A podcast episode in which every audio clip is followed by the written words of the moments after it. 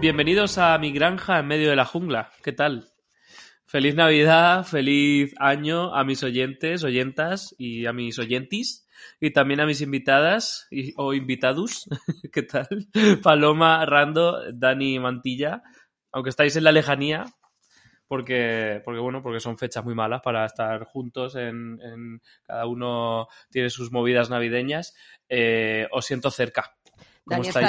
Dani está lejos, pero yo en realidad estoy a menos de 500 metros de tu casa, en la mía. O sea, yo creo que tú y yo podíamos tirarnos unos yogures de Danone con un hilito y, y hablar. Tan lejos, tan cerca. Yo estoy a 400 kilómetros, pero bueno, de espíritu estoy ahí con vosotros para hablar de lo que ya es una tradición en Perdidas, que es la, la purria de cada temporada que Javi eh, me otorga. Eh, la temporada pasada fue con, eh, con Carles Cuevas y está con Paloma Rando, así que por lo menos será en familia. Siempre, es Sí, buena, siempre es buena compañía, aunque siempre te toquen los peores capítulos. Así es, lo que, es. es lo que tiene la confianza, que puede tirar de nosotros para cualquier cosita.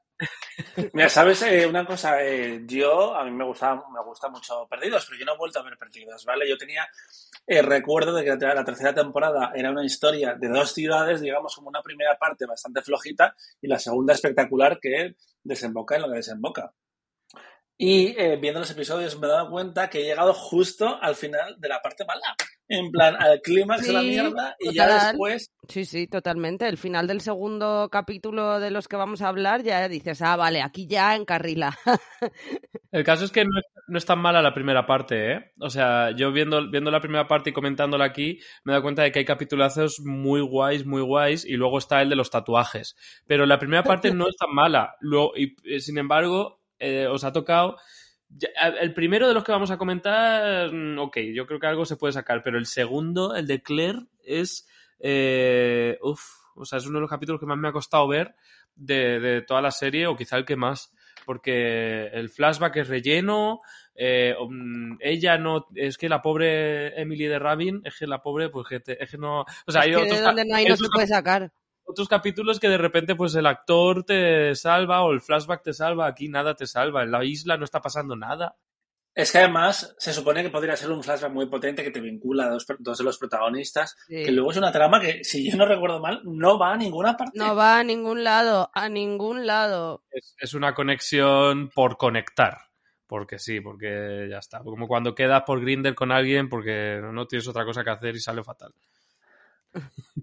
Más o menos, es más o Es menos justo igual. esa Sí. comparación en la que estaba pensando. Eh, sí, sí, total, total.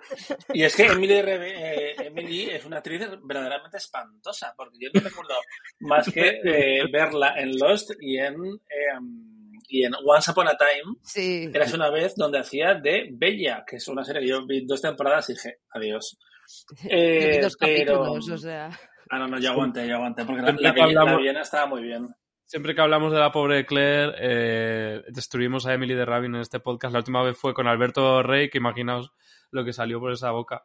Pues eh, Es que, a ver, ella es una actriz malísima, pero en honor a la verdad, el personaje también es una basura. O sea, real. no hay por dónde cogerlo. Hay otros actores de Perdidos que no son actores extraordinarios, pero que han salvado personajes que estaban medio bien. Muchos, Pero es que en, en este caso eh, se juntan el hambre con las ganas de comer. O sea, es terrorífico.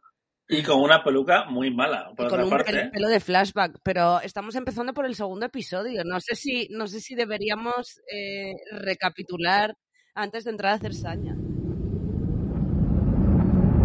Who are you? My name is Mikhail Bakunin. And I'm the last living member of the Dharma Initiative.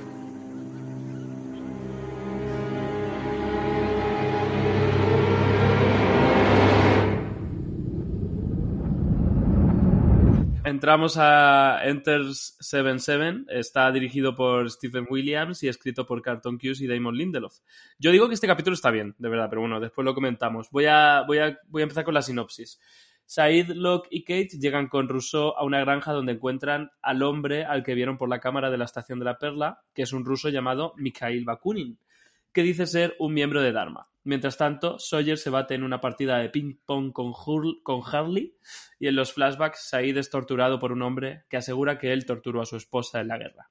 Como curiosidad, este episodio es el, es el que Navin Andrews presentó en los Emmy de ese año para ver si lo nominaban.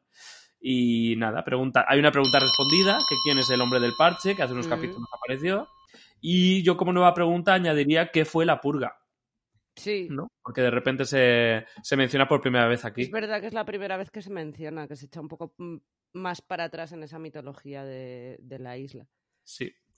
Y, y nada, pues eh, si os parece comentamos primero lo que es la, lo que pasa en esa granja, que a mí me parece muy guay porque en realidad es, es un buen capítulo. Es un, yo creo que Lindelof y Q siempre, siempre escriben algo, algo decente, eh, como por con detallitos como por ejemplo, aunque aún no quiero comentar los flashbacks, cuando empieza el flashback de Said, empieza con Said con un cuchillo, en plan, con un- Sí. cortando algo con un cuchillo, y claro, como tiene toda esta historia de torturador, tal, no sé qué, y de repente es- eh, se abre el plano y está en una cocina trabajando Sí. como cocinero. Esos detallitos eh, eh, a mí me hacen un capítulo de perdidos. También quizá tengo el, el listón bajo.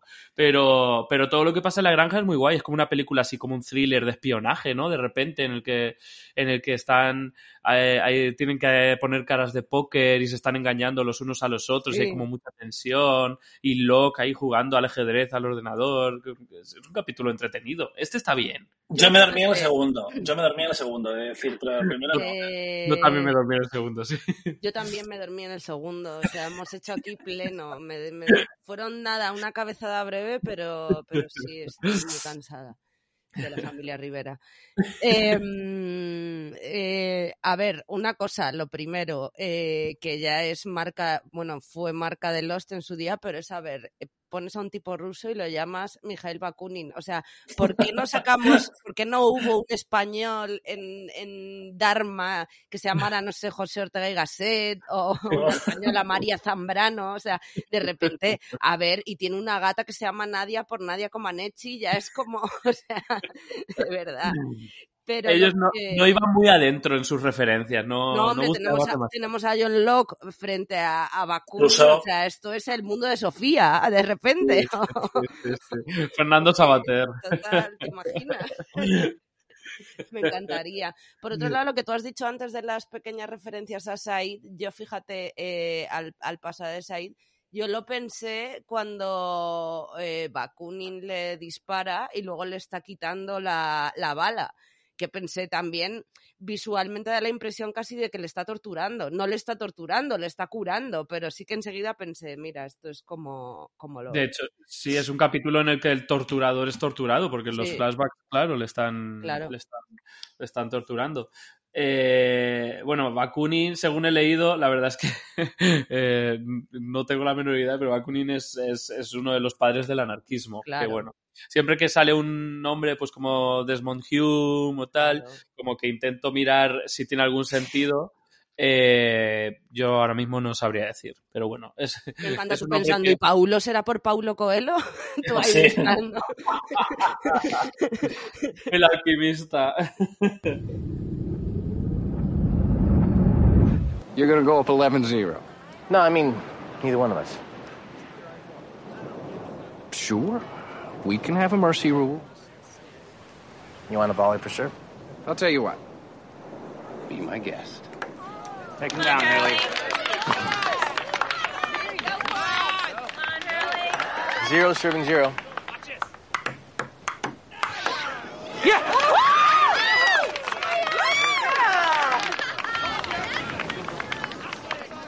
Nothing. Me ha hecho gracia, he, tenido un momento flashback cuando eh, va eh, Sawyer y le dice a Nicky, en plan, pero a ver, ¿tú quién coño? eres?". Literalmente. Pero usted quién es, como en el diario de Patricia, se gira, se gira Sawyer. A, a mí me sorprende siendo eh, el Rodrigo Santoro, o sea, que de repente no nos, no nos llamara más la atención en su momento. A mí me, esos personajes, a ver, luego cuando llegó su capítulo, pues evidentemente mm, eh, eh, cobraron el protagonismo que no habían tenido y que se habían sacado de la puñetera manga. pero eh, antes sus, sus apariciones es que en ningún momento me llamaron la atención. Y siendo, siendo él como, como era ya famoso entonces, porque ya había Por eso salido en digo, ya había hecho lo Factually, ya había... Quiero decir que no era, no era un desconocido y por eso digo que me llama mucho la atención no haber reparado, no haber reparado en el, en ese momento. Paloma, y vas a decir, ya había dicho otra cosa, pero no te has acordado de nada más de lo que ha hecho Rodrigo Santoro. No te culpo, porque yo entre Love Actually, Perdidos y Sin Límite, este año me cuesta rellenarlo. Pero desde luego su pick están perdidos, que- porque es, es increíble lo bueno que están perdidos. Eh, Está hay, hay que decirlo.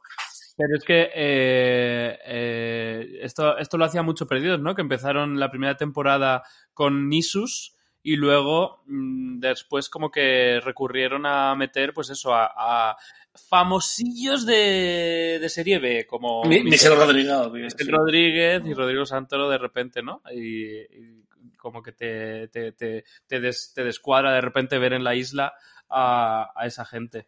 Mira, una cosa que yo he apuntado aquí, eh, de las cinco notas que, que hice en cada episodio, porque es que no me daba más de sí la cosa, eh, puse gordofobia Sawyer, ¿vale? Porque es que me estaba pareciendo una cosa Ah, súper sí. hostil y de repente me, me hizo gracia porque la trama de los episo- del Va de episodio de eso. Sawyer gira de cómo eh, todo el mundo quiere que deje de ponerles apodos. Y es que realmente es monstruoso, que es un poco la, la época, eh, estoy seguro que si vemos más episodios de series de, de ese año, un, un house, nos encontramos con chistes así que desde el presente te parecen eh, aberrantes y que, bueno, mm, ahí están. Yo también lo pensé, pero en ese momento, quiero decir, mientras él lo está haciendo, a nadie le cae bien, o sea, a nadie le hacen gracia esos chistes, quiero decir, y No. todos los y todos los apodos son o, o gordofobia o racistas, porque Mm. a Sunny Jin también no sé cómo coño les llama. Eh, Sí.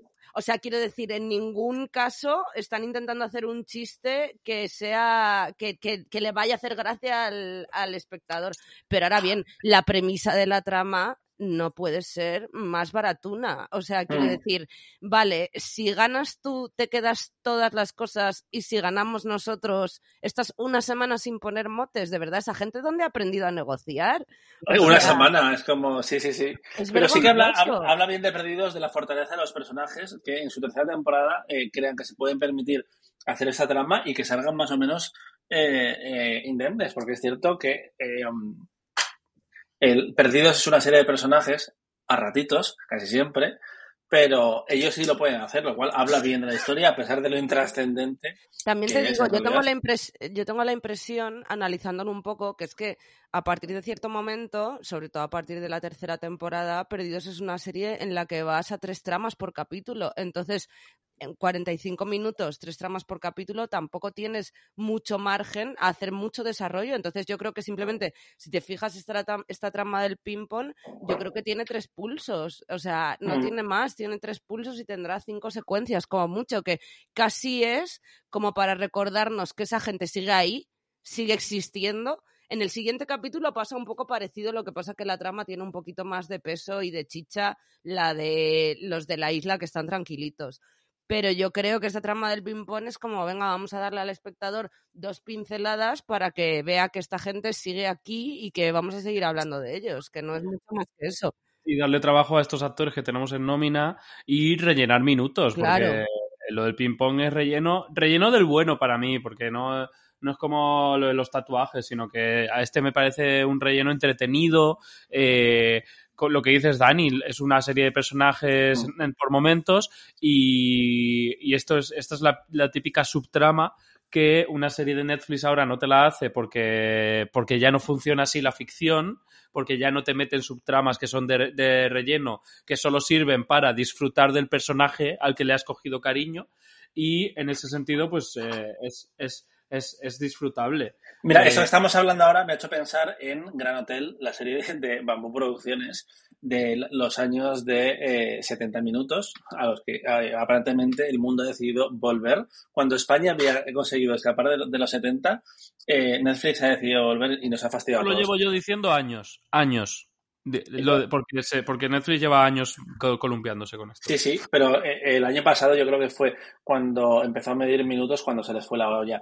Y decía lo de Gran Hotel porque ellos siempre tenían un comodín que era la trama de Eloy Azorín, que era el personaje más de comedia, el hermano de Alicia, la protagonista, que era eh, Amaya Salamanca, y siempre eran tramas fuera del misterio, eh, como enredos cómicos que cuando sacaban la versión internacional de la serie, la La eliminaban. cortaban, claro. la cortaban, porque otras series se remontan y, por ejemplo, yo me acuerdo que, creo que era La Casa de Papel, eh, para la versión internacional eran 50 minutos y te cambiaban como lo- el, el tercer acto iba, partía los episodios y tú podías ver un episodio que era mitad eh, primera, primer episodio y mitad segundo, cosas así.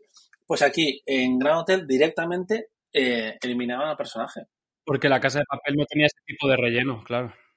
Eh, pero eso casi son las. eh, eh, quiero decir, eso han sido las series españolas o, mucho o, o un formato muy concreto, o un género muy concreto de series españolas durante mucho tiempo. O sea, tú piensa también, por ejemplo, aunque no tiene nada que ver, piensa que, eh, que tú estuviste en el internado, en el internado la trama de las niñas. Las eso. niñas, las niñas, totalmente. La trama sí, de sí. las niñas normalmente era completamente estirpable y era casi una trama de, de alivio cómico, que casi acaba siendo un poco esa mezcla que instauró un poco Globomedia, ¿no? De vamos a hacer una trama secundaria con personajes cómicos, pero que Ujú. pasa también en muchas series diarias, por ejemplo, estoy pensando en la- las tramas de Benigna en Amares para siempre funcionan un poco así.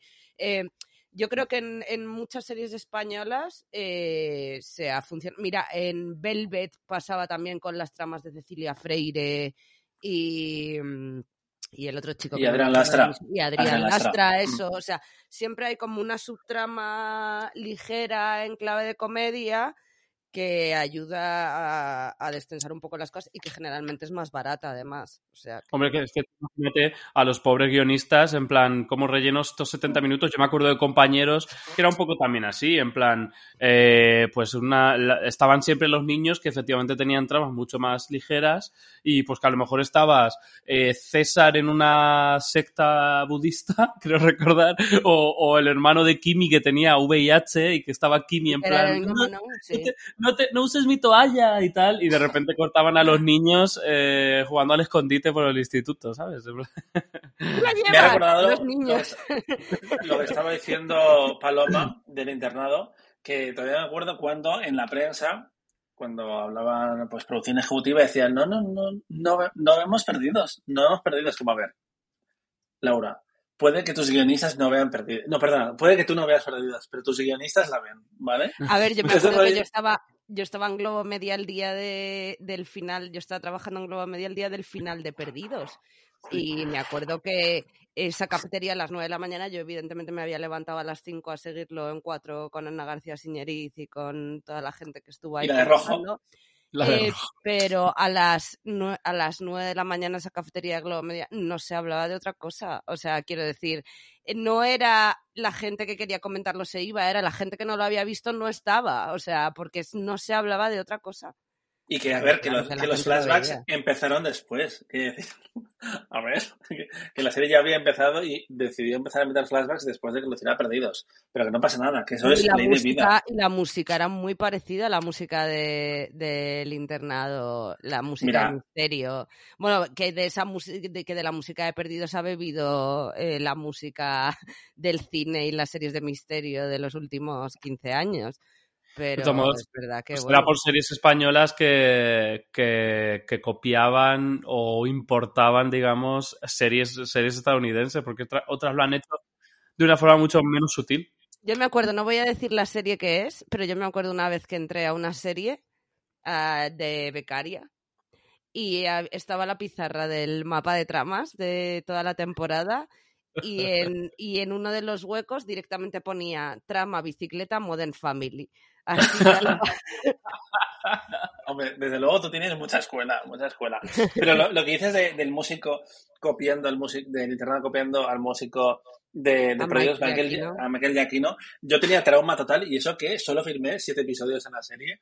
Eh, el mundo de los derechos de autor es una cosa muy loca, porque encima, como siempre estuvo controlado por los músicos, los músicos se llevaban una cantidad de dinero ingente. El, el señor músico de Globomedia tiene más dinero que Dani es hija, probablemente a estas alturas de la vida. Porque eh, eh, se reparte de tal forma como que los guionistas se llevan el 25%, el director el 25%, el músico el 25%. ¿Qué pasa? El músico es el único que firma todos los episodios y él trabaja en solitario. Eh, Sí, se es lleva un que 25 po- el músico. Sí, sí. podría no Sí, tener sí. sueldo y aún así ganaría o, hubiera ganado en la época buena de la televisión cantidades ingentes de dinero. Pero De hecho, de hecho, hubo épocas en las que cuando había que componer alguna cosa, a veces algunos popes eh, productores ejecutivos de Globo Media se metían a componer algo, a hacer que componían algo para llevarse también derechos de ahí. O sea, hay- ha habido mucho, Joder. ha habido, ha habido ahí cositas, pero bueno, nada ilegal, ¿eh? Quiero decir. No, no, no. Eh, eh, Pero, pero sí, aquí, ha- aquí se ha aprovechado del cerdo hasta los andares, pues esto igual. Don't waste your time. For ten years, I've tried to defeat that game, but it was programmed by three grandmasters, and it cheats. Well, I've played a lot of computers, and I'm pretty sure they don't know how to cheat. That's what makes being human so distinctly wonderful.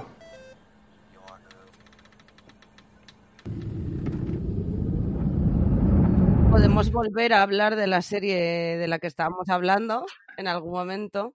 A ver, es que estoy mirando Eh, mis notas y solo tengo, eh, solo tengo notas eh, literales, sacadas de, en plan, eh, uno que tengo aquí apuntado. Las máquinas no hacen trampas, eso es lo que hace el ser humano maravilloso, que creo recordar que era una, una frase de Locke, pero la tengo ahí apuntada en plan, pues mira, pues una frase muy, muy bonita. Sí, eso, lo, eso lo dice Locke cuando está jugando ahí al ajedrez con, Sí. con el Otra nota. Locke ganando al ajedrez y perdiendo en la vida. Sí, sí, sí. Lo que es el, lo que es el clásico, en este capítulo es como el clásico empollón del colegio que siempre decías, muy listo para los exámenes y muy tonto para la vida, ¿no? Esto es, es- Exacto. es un poco eso, el que saca dieces pero no sabe gestionar cuando le vienen a pedir el bocadillo. Sí. Luego, por otro lado, está lo del. el- eh, supongo que lo hablasteis en el capítulo, o sea, en, el, en el podcast anterior, pero lo del bastón del señor Eco, o sea, es como. De, de verdad. eh, no sé. eh, Yo tengo la impresión de que eh, Perdidos, eh, y viendo estos capítulos, me reafirmo. Eh, a ver, fue una serie genial en muchos aspectos, pero también en, en otros. pienso que nos cogió en un momento donde no estábamos nada resabiados, porque si Claro. hoy viésemos perdidos por primera vez, vamos, no, no, no aguantamos ni media temporada, o sea... Hay gente que no, hay gente que me ha dicho que, que no, que no lo ha aguantado, vaya. No, yo, hace- y me, me, sorprende mucho porque yo estoy acostumbrada a ver series mucho más antiguas que Perdidos. eh, hoy, series de los 80 e incluso de los 70 y cosas así. Y no sé si es también por la cercanía, que igual dentro de 20 años Perdidos se ve de otra manera, que igual es como que ha pasado una distancia que no es inmediata, pero tampoco es tan lejana, pero sí que la veo muchas veces y digo, ojo, esto qué mal ha envejecido. O sea, que igual que eso, que tiene cosas que son brillantes y que ha creado mucha escuela en muchos sentidos también muy buenos. Eh, joe, no sé, mm, eh, no, con no tanto con este capítulo como con el siguiente, pero también incluso con este había algunas cosas que pensaba, joder. Es que al final es una serie de network eh, Sí. que trascendía el formato en sus mejores momentos, pero que en otros eh, es el episodio número 15 de una temporada de 24. Y que es una serie que, mm, yo, eh, que yo tenga este podcast eh, ha llevado a una confusión para alguna gente o a engaño a alguna gente que se creen que Perdidos es mi serie favorita. Eh, y no, Perdidos no está probablemente en mi lista, en mi top 10 de series favoritas. No me parece una buena serie. O sea, eh, yo no sé si hay gente ¿Y qué te llevó a ti a hacer el podcast?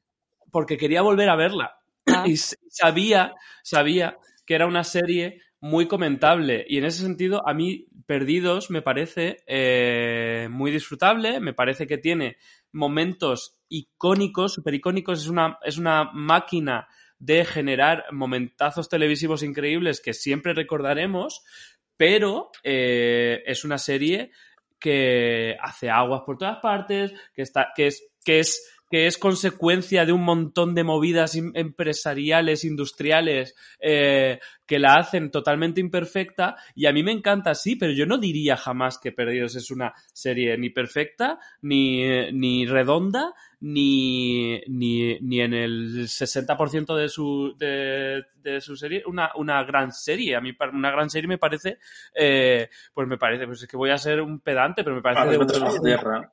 Una gran serie de Wire, me parece una gran serie, eh, eh, pues no sé, ese tipo de cosas así como más, más, más, más de autor, en realidad. Eh, A mí no necesariamente me pasa con las series de autor. Quiero decir, a mí hay grandes series de fórmula, si queremos llamarlas así, que me parecen series brillantes, pero no es el caso de Perdidos. O sea, no sé, a mí me, yo soy muy defensora de la telegeneralista y me ha gustado mucho telegeneralista y creo que antes, durante y, iba a decir después de HBO, no, después no estamos, estamos todavía durante. eh, hay series que yo pondría entre mis 10 favoritas y que son maravillosas y que son, que son generalistas, que están ahí para todo el mundo. Pero no es Perdidos. O sea, Perdidos se nota que es una serie que, mm, que en muchos aspectos fue al tran tran. Es una serie que tiene muchísimos hallazgos y que tiene cosas eh, y que abre eh, maneras de contar y cosas que contar realmente brillantes, pero también es una serie que hace, a- o sea, es una serie que es capaz de lo mejor y de lo peor. Because I know what it is like to never.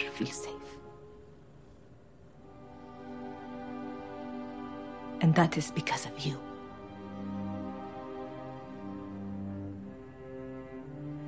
So today, I ask only one thing of you. I ask you now that you show me the respect of acknowledging what you did to me. That it was you who questioned me, that tortured me, and that you remember me.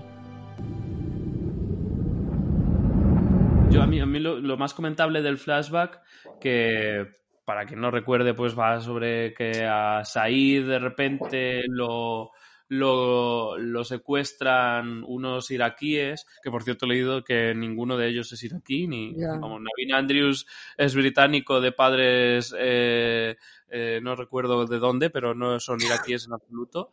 Eh, el otro actor es iraní, eh, pero bueno, son iraquíes y, y nada, y el señor pues quiere torturarle porque él torturó a su esposa en la, en la, en la, en la guerra. Y bueno, pues es que es- me parece que no tiene mucho. A mí lo que más me gusta del, del flashback es el monólogo de la señora al final. Me parece que Mm. es una escena muy que está muy bien. A mí una cosa que me llama mucho la atención de la trama de, en general de la trama de Said, es que, mm, ojo, tenemos muy, muy, en ese momento estaban muy recientes eh, las torturas en la guerra de Irak eh, a cargo de, de los norteamericanos. O sea, habíamos visto las imágenes de Abu Ghraib como antes de ayer. Eh, y me llama mucho la atención que justo nos cuenten una trama eh, con Said, donde estamos hablando de torturas, pero, pero los iraquíes solo se torturan entre ellos, ¿sabes? Que es como, quiero decir... en Bueno, de hecho, en el, momento- capítulo, en el capítulo anterior de Said de la temporada pasada, se, se, sí se mostraba que era un americano el que había enseñado a torturar a Said. Sí, es verdad, es verdad. Es verdad, y además yo creo que ese capítulo tuve, fui a comentarlo yo, me, me parece, no sé si fue, sí, yo creo que sí, que fue la temporada anterior, pero bueno, eh, no sé, eh, yo creo que eh, algunas de las tramas con respecto a cómo se trata hoy la diversidad racial eh, no pasarían muchos filtros. Me da la impresión de que eso, pues la propia elección de los actores, eh, la manera de contarlas, tal, eh, a veces me da la impresión que son un poco, no clichés, pero sí, no sé, como que, no sé, no profundizan en, en los personajes de la misma manera.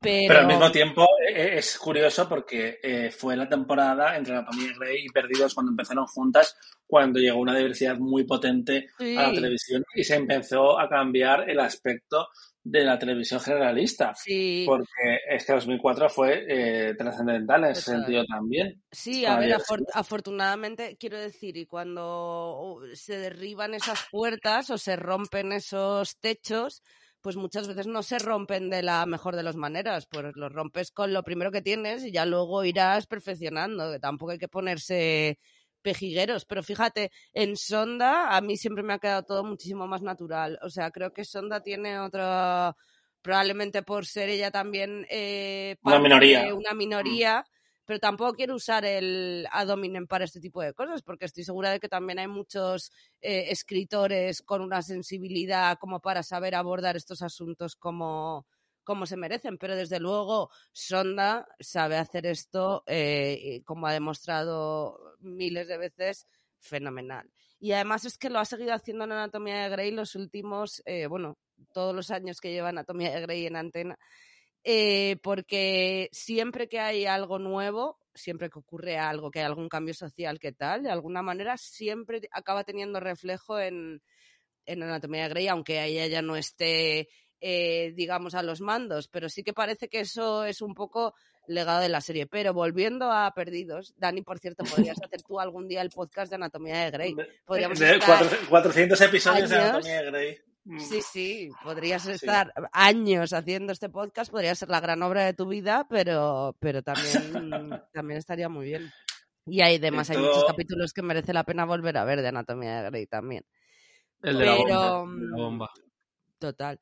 Pero volviendo a, a esta trama, yo hay una cosa que, que quería preguntaros, a ver cómo lo interpretáis vosotros, porque yo he estado leyendo por ahí y la interpretación que yo me hago en mi cabeza, en su cabeza era espectacular, pero puede ser que no, no tenga ningún tipo de, de verdad.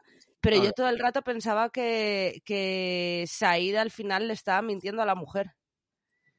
Que Said le estaba mintiendo a la mujer en el sentido Sí. de que él le dice a la mujer que le que, Que, que fue él. Sí, que- que fue él quien la torturó, sí. pero es Pero mentira. que, pero que es mentira, sí. O sea que no, no hay nada para interpretar esto. Quiero decir, la, la- Ah, mi, única, mi única agarradera es que él al principio del capítulo dice que nunca torturó mujeres. Eh, pero eh, para mí, eh, quiero decir, he estado leyendo y no hay nadie que, que sostenga esta teoría. Pero yo conforme le estaba viendo interpretar, no sé si es por la interpretación de él o porque yo he querido ver más allá, pensaba, jo, esta tía lo que le está diciendo a él es, en el fondo el subtexto es, necesito que seas tú. O sea, necesito tener delante a alguien que ha sido culpable de lo que a mí me ha pasado para decirle te perdono. Porque necesito quitarme eso de encima. Entonces, que es algo que sutilmente Said entiende y aun sin saber que ella le va a liberar, decide acceder por cargo de conciencia y por culpa y tal, a exponerse ante esta mujer porque, vale, no te lo hice a ti, pero se lo hice a 300 personas como tú. Entonces, sí soy. Sí soy y, y te pido perdón. Entonces, para mí eso tenía como una lectura extra, porque en el discurso de ella, antes de que ella, sí que por cómo lo dice, pu- en algún momento podía pensar casi que era un guiño guiño, ¿sabes? De, sé que no eres tú, pero tú estabas ahí. Entonces, eh, digamos que eh, en este momento, Maisabel, eh, necesito que necesito que, que seas tú.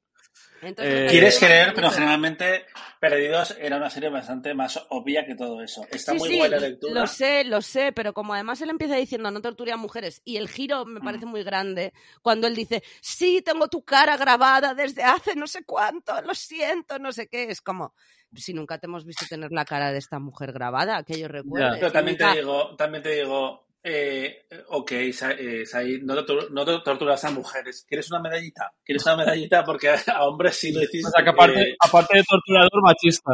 No, pero, no, pero él, él no lo decía para justificarse, él lo decía para decirle a ese señor, oye, que no he torturado a tu mujer, que es que no es que me haya olvidado de ella. Porque además ella en algún momento también le dice, y que no te has olvidado de mí, ¿sabes? Que es como otro guiño, guiño de que no te has olvidado de mí porque de- de- ya no sé ni quién tengo delante. No sé. A mí, a mí me parece Me gusta fantástico, más Paloma, la verdad. Me- o sea, Luego, Cre- Me Creo que le has añadido una capa al guion. Creo que si se lo Mm. dices a Damon Lindelof te contrata como guionista, porque yo creo que eh, eh, yo creo que en esa sala de guionistas tú le dices a Damon, Damon, ¿y no te parece que es mejor que, a- que en realidad? Y vamos, te pone, te pone un piso, pero yo creo que yo creo que no.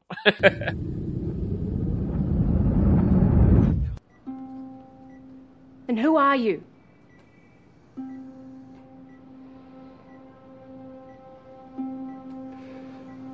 I'm your father, Claire.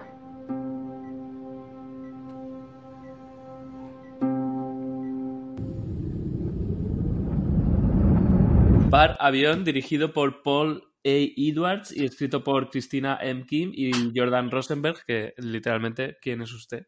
¿Quién es esta gente? se ponga como se ponga, yo no lo he Eh, visto nunca. Yo usted no la conozco de nada. Exacto. Y nada, la sinopsis, pues que Claire resulta ser una tía súper lista cuando ve unos pájaros migratorios y se le ocurre cazar alguno para atarle un mensaje que llegue a alguna parte y así conseguir que les rescaten. En plan, ella está ahí buscando formas de irse de la isla. En plan, eh, eso es muy primera temporada, ¿no? Eh, Claire, ya, ya estamos a otras cosas. Y, y mientras tanto, pues Said, Kate, Locke y Rousseau y Mikhail que yo diría que esto es récord de trastornos mentales por grupo hasta el momento, siguen su camino hasta el campamento de los otros. Y tengo varias curiosidades. Este episodio es el en el que la pobre Emily de Rabin presentó en los Emmy de ese año para ver si la, nominaba, la nominaban. no fue el caso. Es el capítulo 61 de 121, así- de 121 así que estamos justo en el ecuador de la serie. Eh, es la tercera vez consecutiva que Claire protagoniza un episodio justo después de Said, lo cual no sé muy bien qué quiere decir. Es el último episodio cuyo flashback está centrado exclusivamente en Claire. Y, Sa- y Sawyer aparece leyendo el libro El manantial de Ayn Rand, en el que uno de los protagonistas es un mentiroso que está enamorado de una mujer llamada Katie. ¿Casualidad o no? Mm, Ustedes tienen las respuestas. Y nada, eh, pues comentemos este capítulo. Fíjate, yo lo de el manantial, más que porque no el prota no es exactamente un mentiroso, pero sí que tiene mucho que ver con No el prota, no, el, el otro prota. Ah, El Ah, Peter. pero ti- tiene que ver con Sawyer desde el, momento, eh, la filosofía de Ayn Rand, o sea, sí que tiene mucho que ver con la libertad individual y, prácticamente, o sea, es, eh, la, la primera lecturita así como de cabecera de todos los que van de ultraliberales en España. O sea, es como el, abecedario de, ese tipo de, objetivista, pero bueno, es lo que, lo que nombran como lugar común eh, mucha de la gente eh, neoliberal, a pesar de que no encaja exactamente a Ayn Rand bajo, bajo esos parámetros. Pero sí que le viene muy bien a Sawyer, en el hecho de Sawyer alejado del grupo, solo, eh, siempre primando su, su egoísmo, por, por así decirlo, sus necesidades. Entonces, Y es su propiedad poco- privada, porque de hecho hay un detalle muy guay en la trama del capítulo anterior, que es cuando eh, este Paulo le dice, ahora compartimos las cosas, cuando él quiere recuperar todo, toda, toda su, todas sus historias, cuando vuelve al campamento y quiere hacerse otra vez con todo lo que tenía, y Paulo le dice, no, no, es que es de todos porque ahora compartimos las cosas. Y ahí está, están enfrentando un poco el socialismo contra, contra el neoliberalismo de Sawyer. y Claramente, Sawyer en la España de hoy sería un youtuber que se va a Andorra. Es que. Es eh, un, Sawyer es un, cero dudas. Sawyer es un criptobro. Sawyer estaría holdeando. Sí. bueno, pero sería de los que de los que estafan, no de los que de los, no de los que son estafados. He appears to be telling the truth.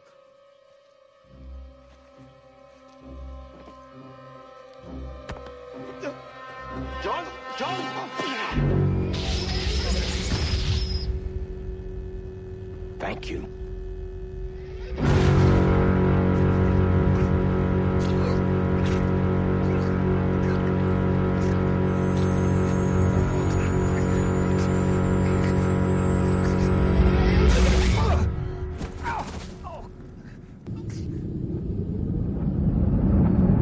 Eh, me alucina como es el enésimo episodio de Perdidos en el que Locke demuestra que se la suda todo. Que es que él es el, el rey de la isla, no quiere salir de la isla, él es feliz. Si, si tiene que matar a alguien, le mata porque le da exactamente igual cargarse a Mijail.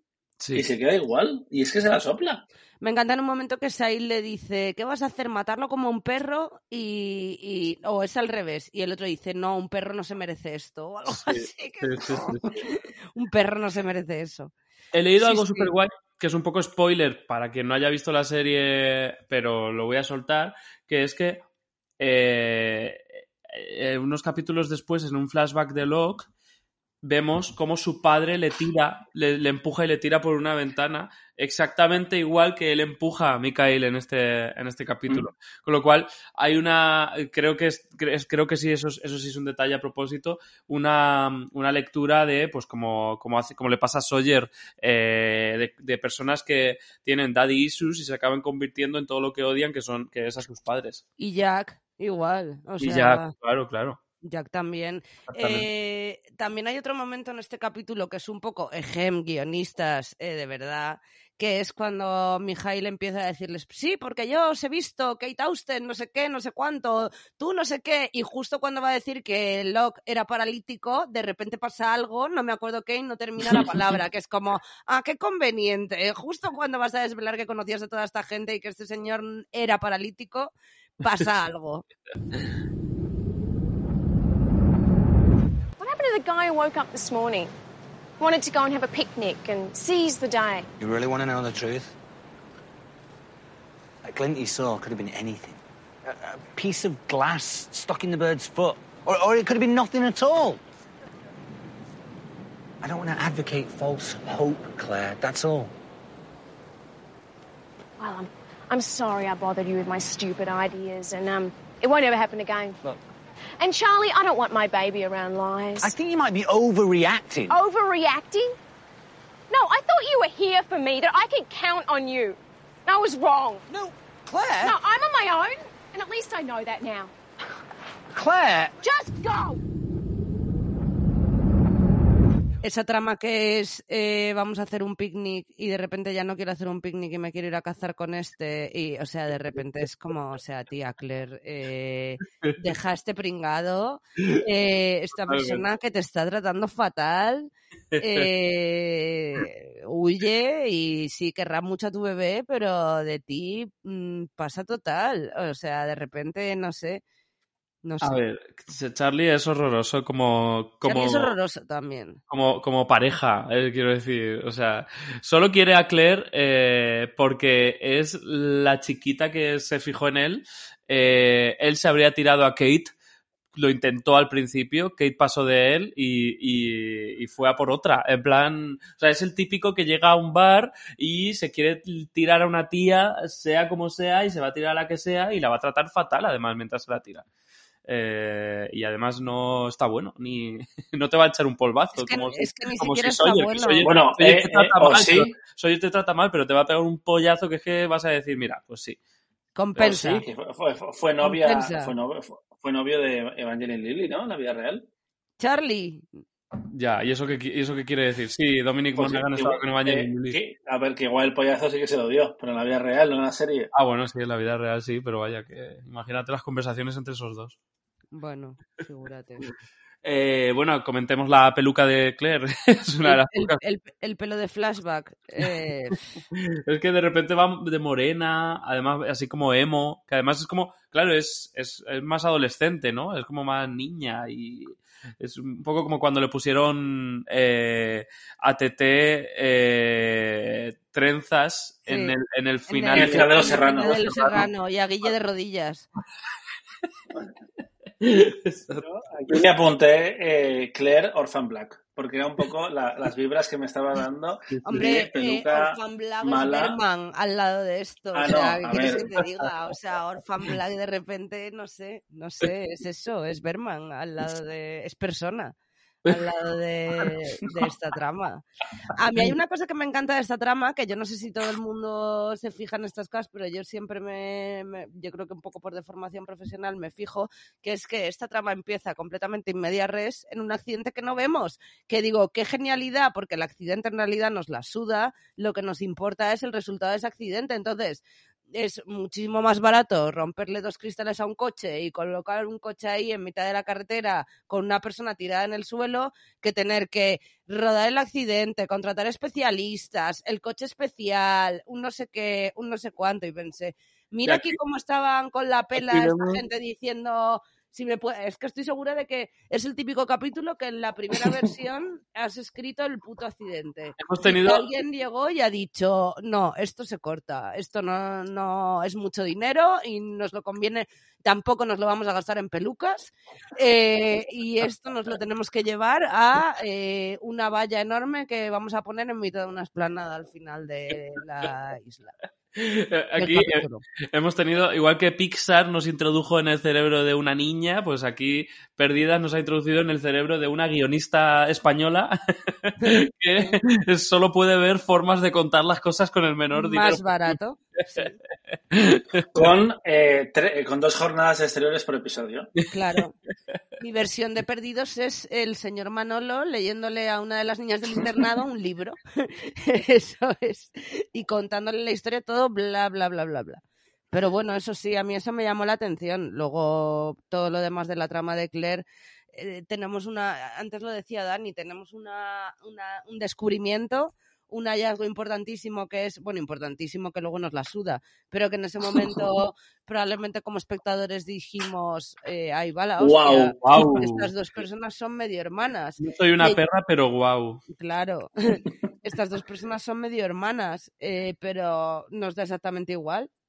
Sí, sí, da, además ese señor aparece ahí, soy tu padre, ¿y usted quién es también? O sea, también es un poco, ya sí, pero uf, ¿y qué más me da? ¿Qué quiere? ¿Qué quiere? quiere? Eh, En ese momento gracia- me- me hizo gracia ese momento porque el I'm Your Father es un poco Star Wars y es un poco ese, ese, ese encuentro entre Star Wars y un culebrón de, de- un culebrón diario de los más cutres porque esa escena en ese hospital con esa peluca y eso es como es perdidos perdidos es ese, es ese encuentro entre Star Wars y el culebrón diario más cutre de, de la historia yo creo que Pero ahí- Perdidos también es eh, ese final que a mí me, me resulta emotivo de eh, Claire y Charlie leyendo esa carta, eh, como haciendo un poco resumen de la serie, bla, bla, bla. Es un poquito del barco, pero al mismo tiempo me resulta eh, emocionante. De hecho, el título del capítulo viene de ahí, ¿no? Creo, o sea, que es como pagavión en francés,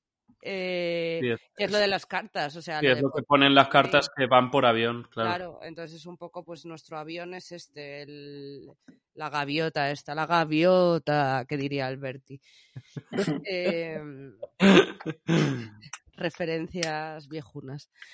Eh, a mí yo siempre pienso cuando descubren la valla esta electrificada o lo que coño sea que tienen, no es Electromagnetismo. electricidad, es electromagnetismo, sí. Em, siempre pienso en, en Parque Jurásico, siempre me acuerdo de Parque Jurásico y además es una esplanada así verde, amplia y tal, y siempre pienso en esa referencia a pesar de que no hay, no hay cables eh, como tales, pero me hace mucha gracia que se curren toda esa movida para que luego te la puedas saltar poniendo un tronco y saltando por encima, ¿no? Que es como, eh, de verdad, ¿en serio estará la cosa? O sea, ¿creéis que a nadie de los hostiles se le hubiese ocurrido nunca entrar eh, a vuestro campamento así? ya, ya, ya, está, está, está muy mal pensado. Sí, eh, tiene, tiene muchas, este capítulo tiene como muchas ideas en plan que dices, pero eh, ¿cómo, se, ¿cómo no se te había ocurrido antes? Como esa de saltar esa valla así con un, con un tronco o eh, cazar un pájaro para ponerle el- la historia esta. A mí lo que me gusta del electromagnetismo en esta serie es cómo usas un elemento que es en teoría ciencia y en realidad es magia. Tú lo utilizas como magia. O sea, Sí. eh, esta serie el electromagnetismo es para todo, sirve para todo y todo puede pasar con ello. Y me parece genial, ¿eh? O sea, quiero decir, por supuesto. Es verdad que lo hacen todo el rato y luego ya, bueno, cuando entren personajes como Faraday y tal cual, o sea, ya luego esto se convierte en un despiporro. eh. Me acuerdo en las últimas temporadas esa especie de péndulo de Foucault que tenían ahí en, en medio de la nada. eh, la- era la madre de Faraday, yo creo recordar. Sí. Eh, es verdad que... Que ya, que ya ha aparecido. hacen con la ciencia lo que les sale de los mismísimos cojones.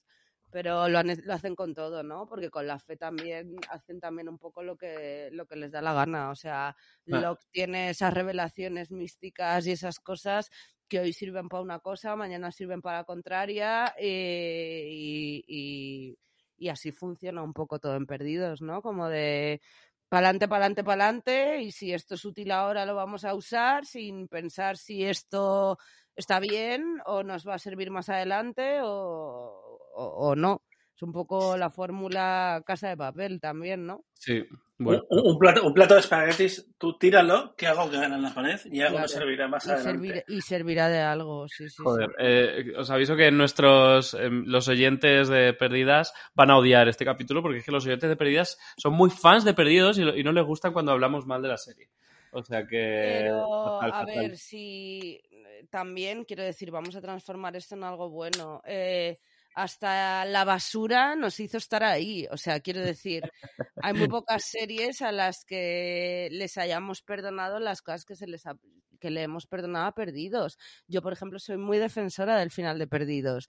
Y, no sé, quiero decir, eh, ante los eh, defectos, eh, lo que hace el que no quiere mirar es negarlos, pero eso no significa que te guste más o menos, significa que eh, te enfrentas de manera más sincera a lo que tienes delante, ¿no? Sí, yo, de hecho si- siempre digo que, que, que, que, que- que Perdidos me gusta mucho eh, y que por eso hablo mal de ella en este podcast. O sea, quiero decir Claro, es como cuando sí. tienes un novio o una novia, pues eh, igual los primeros meses de repente pues no ves nada malo, pero luego lo quieres o la quieres a pesar de sus defectos o incluso a veces gracias a ellos, Sí, pero no los niegas, ¿no? Pues yo creo que con Perdidos o con cualquier cosa en general, eh, negar eh, sus defectos no, no ayuda ni al que los niega ni a la serie. Desde luego.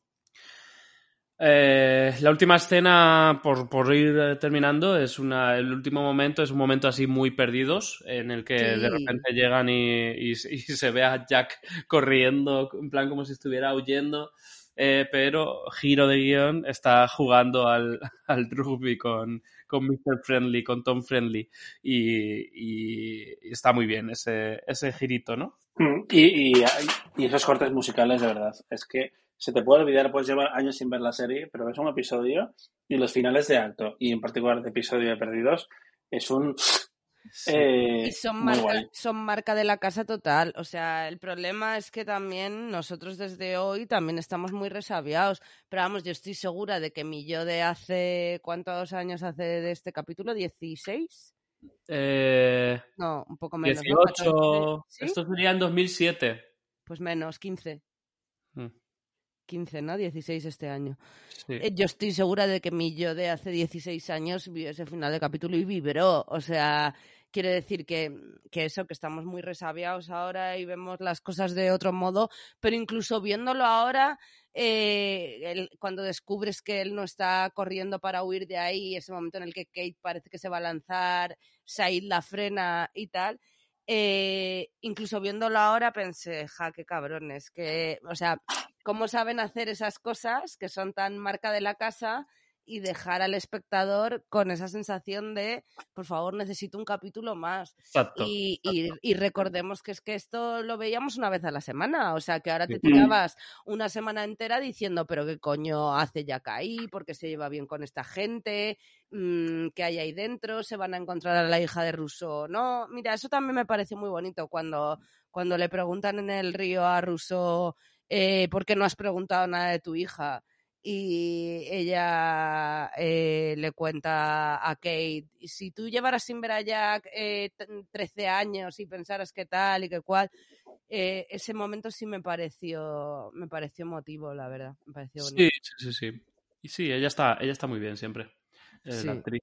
Bueno, pues eh, nada, pues muchas gracias. Nada, hijo, Javi, llévanos... A ti, Javi, a ti. Os juro, os juro, en a la, cuarta- constante o al... ¿La tráenos a la constante queréis? constante. ¿Queréis la constante? Tráenos a la constante o al final de la cuarta temporada. O a- La, la cuarta está muy bien en general. La Sí, cuarta está muy sí, bien la y cuarta y- está y fenomenal. En la, cuarta, la cuarta llévanos a donde quieras, hijo. Sí, nosotros somos los amigos. Somos las amigas. Llévanos donde tú quieras. Bueno, Donde pues te vengamos bien. Muchas gracias por estar ahí, aunque sea en la distancia, aunque sea a 50 metros en el caso de Paloma. Eh, y gracias a vosotros por escucharnos como siempre y hasta, hasta pronto. Hasta pronto. Hasta pronto. Chao.